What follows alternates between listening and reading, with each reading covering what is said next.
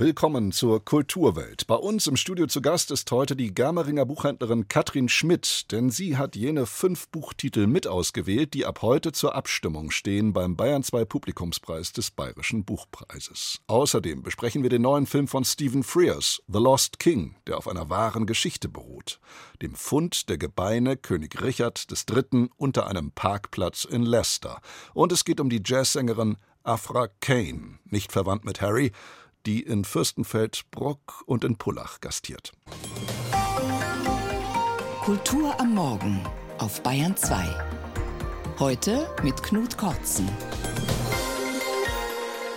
Und diese Geschichte passt gut zur diese Woche startenden neuen Serie mit Heinz Strunk, Last Exit Schinkenstraße. Ausgerechnet am Ballermann, nämlich auf Mallorca, hat die Musikerin Antje Schomacker ihren jetzigen Produzenten kennengelernt als sie dort ihr Abi feierte. Im vergangenen Jahr hat sie den Preis für Popkultur gewonnen. Nun legt die 31-jährige Bochumerin ein neues Album vor. Snacks heißt dieses Album und wir spielen daraus Nie nach Paris.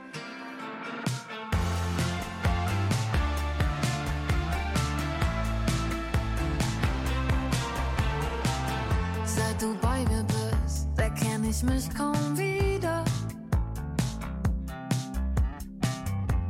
das Radio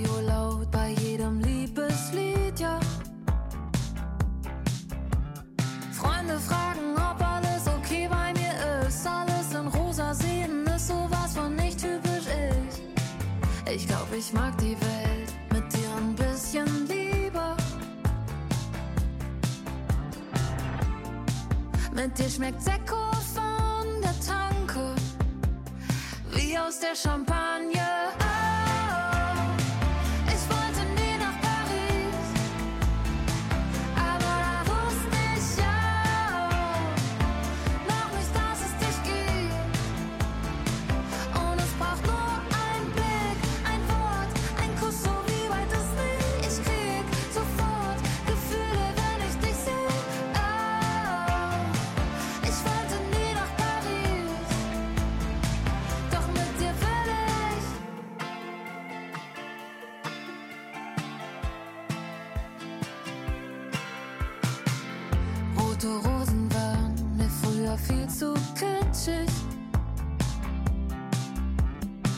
Steh vor einem Blumenladen und schreib dir, ich vermiss dich.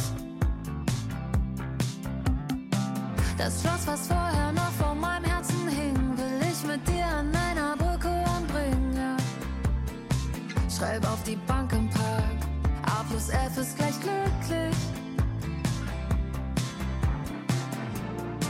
Mit dir schmeckt Sekko von der Tanke, wie aus der Champagne und jede Tiefkühl-Margarita.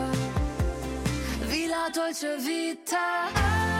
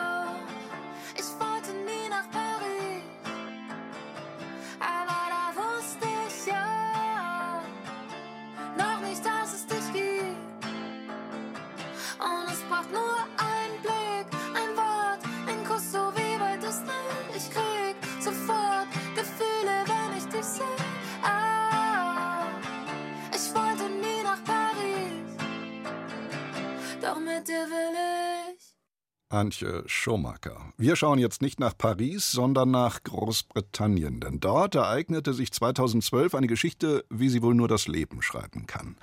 Die Hobbyarchäologin Philippa Langley entdeckte unter einem Parkplatz in Leicester die Gebeine Richards III., jenes britischen Königs, dem William Shakespeare mit seiner Tragödie Richard III. ein eher zweifelhaftes Denkmal gesetzt hat. Ein halbes Jahrtausend hatte die Fachwelt vergeblich nach dem Skelett des in einer Schlacht gefallenen Monarchen und Schurken gesucht, und dann kam Philippa Langley und schaffte mit Witz und Verstand, woran die Forschung so lange gescheitert war. Der britische Regisseur Stephen Frears hat aus dieser wahren Begebenheit einen Spielfilm gemacht, mit Sally Hawkins in der Hauptrolle. Diese Woche kommt The Lost King in die Kinos. Moritz Hohlfelder über Exhumierungen, royale Befindlichkeiten und Familienverhältnisse. Du verheimlichst doch etwas vor mir. Wo, wo warst du heute? Äh, in Leicester. Leicester? Hör zu. Eine Frau und ein Mann sitzen in ihrer Küche. Die beiden waren mal ein Paar, aber sie haben sich getrennt. Sie haben zwei Kinder und ein gutes Verhältnis zueinander. Philippa lebt mit den Söhnen im gemeinsamen Haus. Ihr Ex-Mann John kommt oft vorbei, um zu helfen. Das Geld ist knapp. Und so ist er etwas beunruhigt, als er mitbekommt, dass seine Ex-Frau seit zwei Wochen nicht mehr bei der Arbeit erschienen ist. Wir können es uns nicht leisten, dass du aufhörst zu arbeiten. Ich weiß, ich weiß. Philippa brennt inzwischen für eine Sache, die nichts mit ihrer Arbeit zu tun hat und der sich die schmächtige Frau plötzlich voller Inbrunst widmet. Naja, ich habe sehr viel recherchiert. Alle Informationen, die ich brauche, um ihn zu finden, sind vorhanden, aber in lauter kleinen Teilen, die überall verstreut sind. Und ich glaube nicht, dass sie jemand bisher zusammengefügt hat. Ich weiß, dass ich ihn finden kann. Wen? Richard. Welcher Richard? Entschuldige, der Dritte. Der König. Wenn ich ihn finde, kann ich ihm eine Stimme geben. Ich denke, du brauchst Hilfe. Hilfe bekommt Philippa in den folgenden anderthalb Kinostunden oft angeboten, oder es wird ihr von Historikern und Universitätsvorständen klargemacht, dass sie als Hobby-Archäologin wohl kaum jenen König finden wird, dessen Leichnam, so die Legende, ehedem in einem Fluss entsorgt wurde. Tatsächlich wird sie Richard III. ausgraben, vielmehr dessen Gebeine, und das auf dem Parkplatz des Sozialamtes von Leicester. Jener Stadt also, in der Regisseur Stephen Frears 1941 das Licht der Welt erblickte, womit sich für ihn wohl eine Art Kreis schließt. The Lost King reiht sich ein in jene Filme, in denen Frears von weiblichen Hauptfiguren erzählt, die auf der Suche nach dem Vergangenen bzw. beim Finden ihres eigenen Weges nicht locker lassen. Von Mary Rayleigh über Florence Foster Jenkins und Philomena spannt sich der Bogen bis jetzt zu Philippa. Richard III. war von 1483 bis zu seinem Tod 1485 in der Schlacht von Bosworth König von England gewesen. Er war der letzte englische Herrscher aus dem Haus der Plantagenet. Danach gelangte für gut 100 Jahre das Haus der Tudor auf den Thron. An Richard III. ließ man kein gutes Haar, bezeichnete ihn als Mörder, Thronräuber und Verräter, und dann kam noch Shakespeare. 1597 schrieb er das Drama Die Tragödie von König Richard III., das auf den Berichten und Aussagen der Tudors basierte und Richards Bild negativ prägte, bis heute. Eine splinige Vereinigung wie die Richard III Society, die Philippa besucht, wehrt sich immerhin dagegen.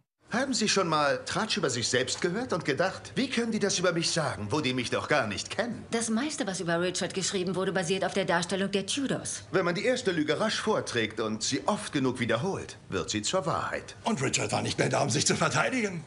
Ein großer Film ist The Lost King nicht geworden. Zu fernsehhaft die Inszenierung, allzu glatt fließt die Handlung dahin, nicht uncharmant, aber die Montage vermeidet Aufregungen und sucht vor allem einen eher gleichbleibenden Rhythmus.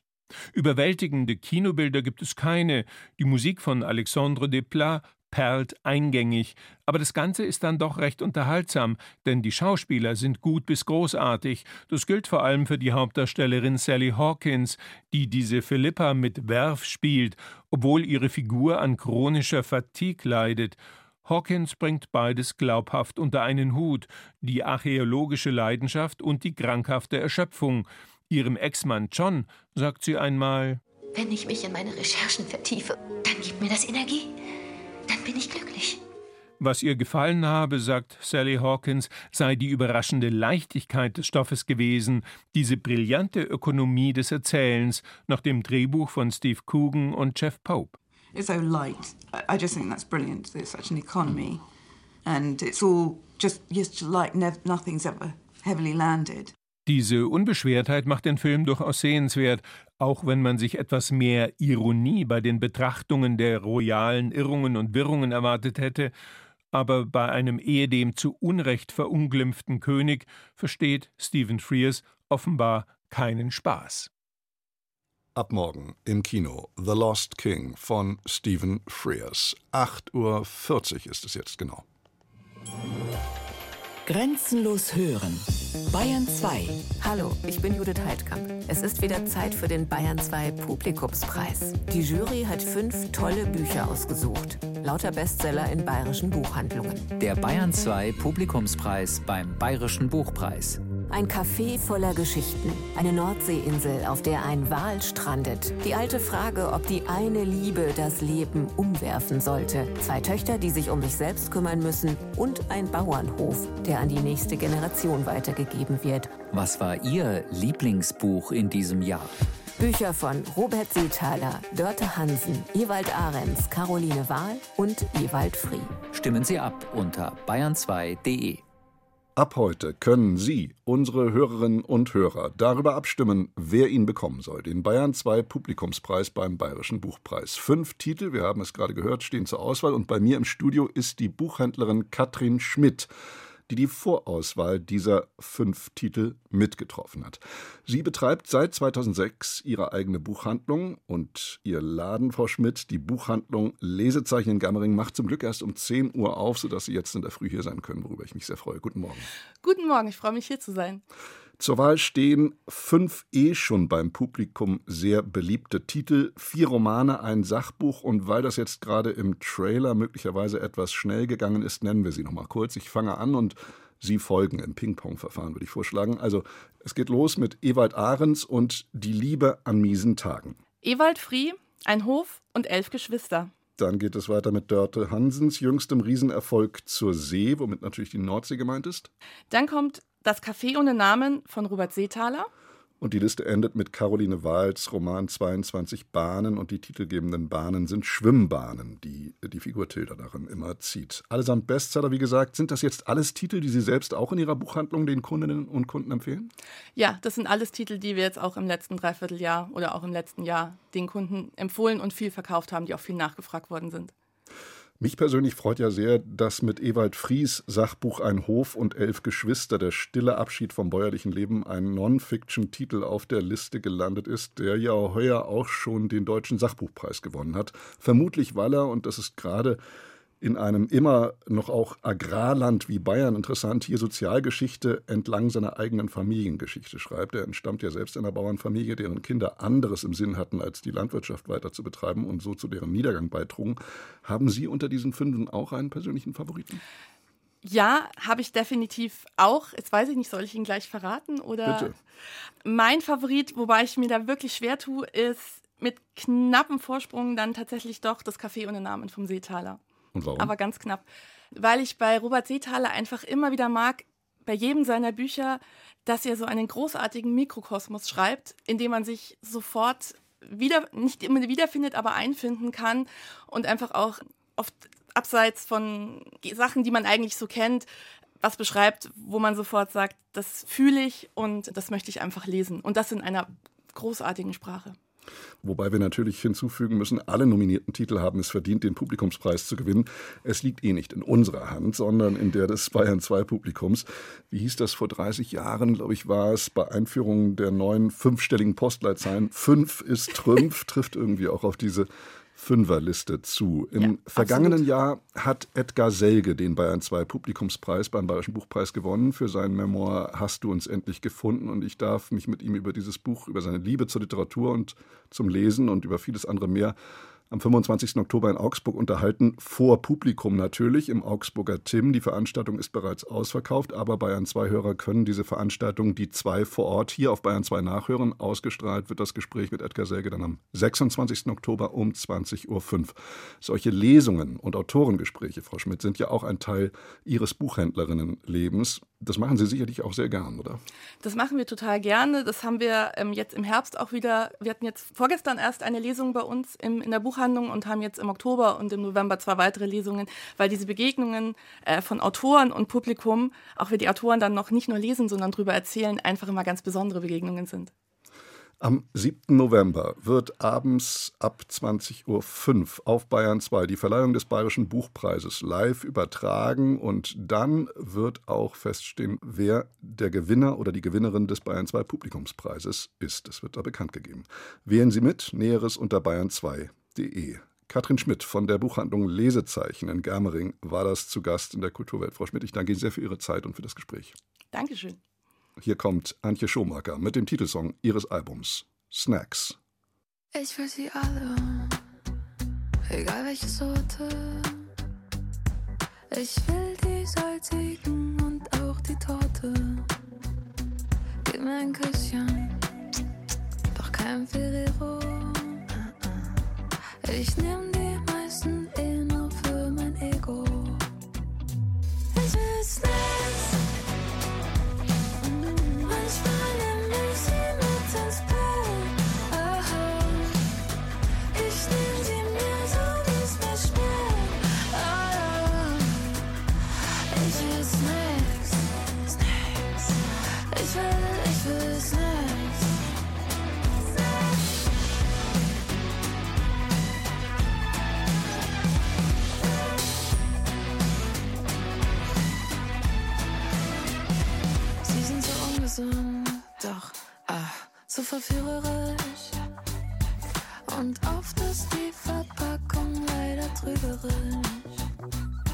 Mag sie herzhaft, ich mag sie sweet.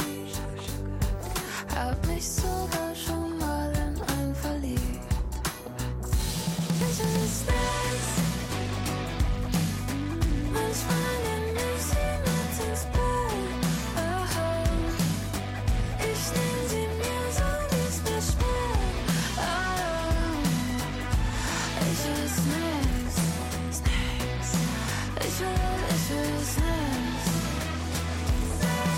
ich will was Süßes, komm vorbei. Yummy, yummy. Du sagst, ich fühl mich an, so weich wie Honey, Honey. Ich hab ne Tüte für uns zwei. Ich will Snacks. Ich will was Süßes, komm vorbei. Yummy, yummy. Du sagst, ich fühl mich an, so weich wie Honey, Honey. Ich hab ne Tüte für uns zwei.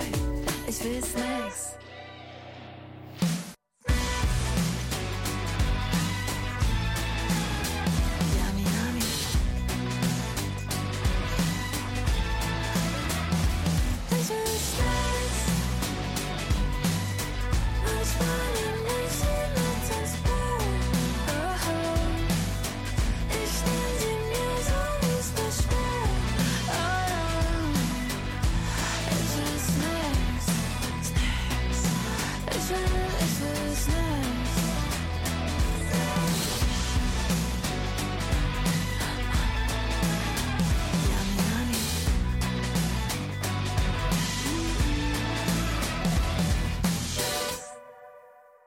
Antje Schomaker war das. 8.48 Uhr, genau, zwölf Minuten vor neun. Und wir kommen zu jener innigen Liebe von uns Deutschen zu Bäumen, die Alexandra 1968 das Lied Mein Freund der Baum trällern und Markus Söder vor Jahren schon einen Baum umarmen ließ und die dazu führt, dass der Förster Peter Wohlleben uns ein ums andere Mal das geheime Leben der Bäume erklärt. Mit großem Erfolg. Aber sind wirklich nur wir so baumvernarrt? Ich glaube nicht. Wenn man auf die empörten, bestürzten, ja entsetzten Reaktionen in Großbritannien schaut, als vergangene Woche Unbekannte am Hadrianswall nächtens den dort stehenden jahrhundertealten Bergahorn mit einer Säge fällten. X-fach fotografiert war er ein nationales Monument der Briten. Fotografien von Bäumen zeigt derzeit die städtische Galerie Rosenheim in der Ausstellung Verzweigt. Tillmann Urbach. Ein Weihnachtsbaum. Eingezwängt ins Plastiknetz steht der kerzengerade im Ständer, bereit zum Verkauf. Dabei ist der vom österreichischen Fotografen Robert F. Hammerstiel fotografierte Baum gar kein echter, sondern eine idealtypische Nachbildung aus allerhand künstlicher Materialien, eine fotografisch reproduzierte Täuschung also. Gleich davor ist auf versetzten Stelen eine 3D-Abbildung eines Waldes zu sehen. In der Städtischen Galerie Rosenheim macht die Kunst den Baum sinnlich erfahrbar. Kuratorin Elisabeth Rechenauer. Da gibt es vieles zu entdecken. Man kommt rein und setzt sich mal die 3D-Brille auf und meint, man steht mitten im Wald. Oder auch für die historisch interessierten Besucher ist es ja wie ein kleiner Spaziergang durch die Geschichte der Fotografie von ganz frühen Aufnahmen bis zur Jetztzeit. Und ich glaube, jeder kann so ein oder zwei Lieblingsbilder finden, wo man am liebsten stundenlang davor sitzen würde und sich rein vertiefen würde. Zum Beispiel die kleine farbensprühende Aufnahme Herbstspaziergang Tirol, die bereits 1912 von Heinrich Kühn als Autochrom aufgenommen wurde, einem frühen Vorläufer der Farbfotografie. Mit leuchtend buntem Laub erhebt sich da der Baum im Vordergrund, während unter ihm ganz impressionistisch zwei Damen mit Schirm entlang schlendern. Überhaupt gibt die Ausstellung der Geschichte der Fotografie viel Raum. Da ist Herbert Liszt's Jardin de Tuileries von 1936 mit schwarz starrenden Bäumen vor einer nächtlich erleuchteten Häuserzeile. Und natürlich hat die Naturfotografie auch in den USA eine lange Tradition, nicht nur durch Meisterfotograf Ansel Adams. Wir haben hier eine absolute Rarität von Carlton Eugene Watkins, eine Aufnahme der Vernal Falls im Yosemite Nationalpark von 1861. Und warum ist das so was Besonderes? Es war natürlich unglaublich aufwendig, mit den Fotoplatten, schweren Glasplatten, mit dem ganzen Equipment, mit der Kamera etc. sich da auf den Weg zu machen und durch dieses Tal zu ziehen. Also es brauchte schon ab und zu mal bis zu zwölf Maultieren, um das Ganze überhaupt transportieren zu können. Denn man muss sich vorstellen, das wurde ja dann auch direkt vor Ort oder musste direkt vor Ort entwickelt werden. Man hat also praktisch sein eigenes komplettes Fotostudio da durch diesen Park mitgenommen. Watkins Aufnahmen machten damals enormen Eindruck auf Abraham Lincoln. Der entschloss sich daraufhin, den ersten Nationalpark zu gründen. Aber verzweigt, so der Rosenheimer Ausstellungstitel, streift auch die Gegenwart, etwa mit Thomas Struths dichtgrüner Waldlandschaft Paradies oder mit Martin Kippenbergers Collage, die Ausschnitte von Birkenstämmen kreisrund anlegt. Und so zeigt die Ausstellung, wie der Baum die Fotografen und Fotografinnen über die Zeiten und Stile hinweg fasziniert hat, auch als Spiegelbild der menschlichen Existenz. Bis zum 5. November in der Städtischen Galerie Rosenheim zu sehen die Ausstellung Verzweigt, der Baum in der Fotografie. Sie hören Bayern 2 und wir kommen zu einer Jazzsängerin, deren tiefe und seidige Stimme die Kritiker regelmäßig niederknien lässt. Afra Kane. Die italienisch-nigerianische Sängerin und Pianistin hat 2019 den Montreux Jazz Talent Award gewonnen und tritt heute Abend in Fürstenfeldbruck und morgen Abend in Pullach auf. Roland Bisswurm über eine außergewöhnliche Musikerin.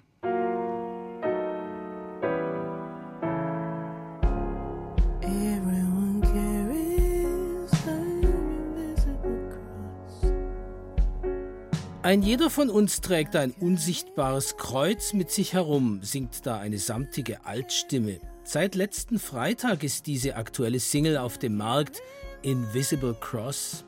Und dieser 29. September wäre auch ein, nun ja, mein 34.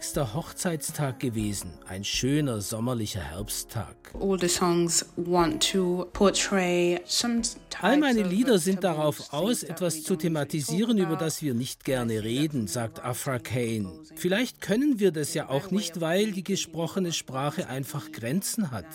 Deshalb schreibe ich alles auf, was mich bewegt. Musik ist für mich nicht einfach nur Unterhaltung, sondern der Versuch, sich mit einem inneren Selbst zu verbinden verbinden, ohne dem entkommen zu können.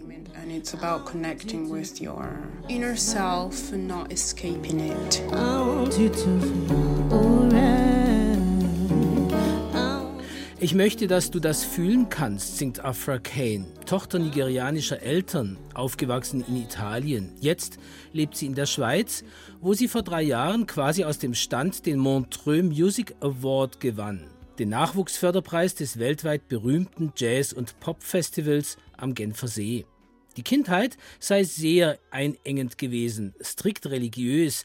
Sie entstammt einer Baptistenfamilie, in der Gottesdienste an der Tagesordnung waren. Ja, Sie hat Klavier gelernt mit 13, aber gesungen eigentlich nur im Gottesdienst. Aber sie wollte mehr, wollte raus aus diesem spirituellen Korsett, wollte in die Welt des Pop, des Jazz. The world needs everything to be put in a box, and so I've Wir müssen offenbar alles immer in irgendwelche Schachteln stecken, sagt Afra Kane etwas genervt.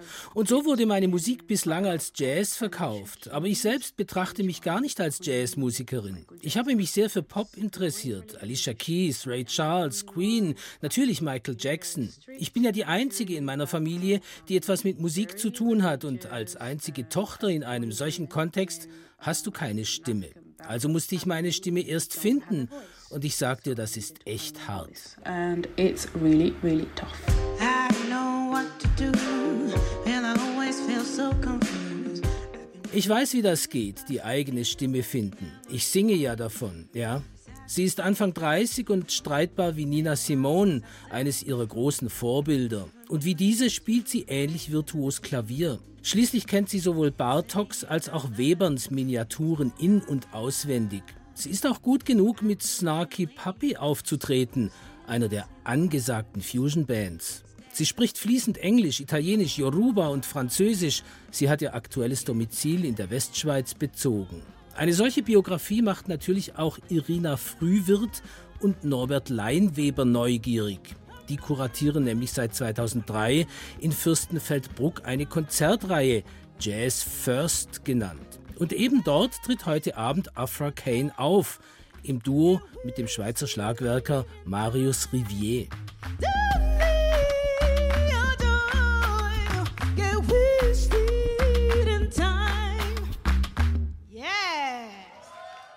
Jawohl, heute Abend ist Afra Kane in Fürstenfeldbruck zu erleben und morgen dann in Pullach. Und das war's von der Kulturwelt. Danke fürs Zuhören und bis morgen. Dann ist wieder alles neu, wie Antje Schomaker singt.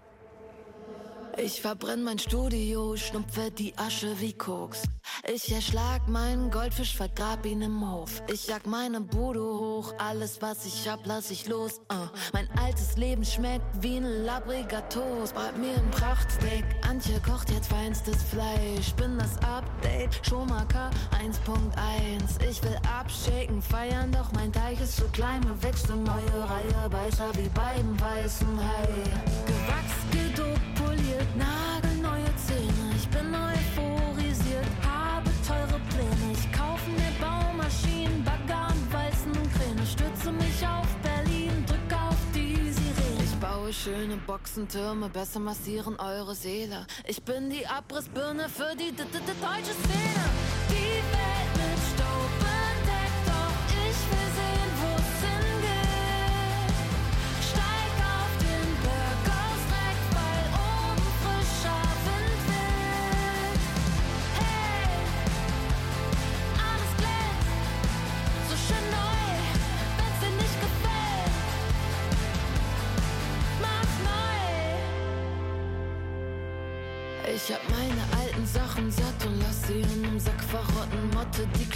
Klamotten ein und dann geh ich nackt shoppen. Bin komplett renoviert, alle haben was zu glotzen. Kerngesund, durchtrainiert, Weltmeisterin im Schach und Boxen. Nur noch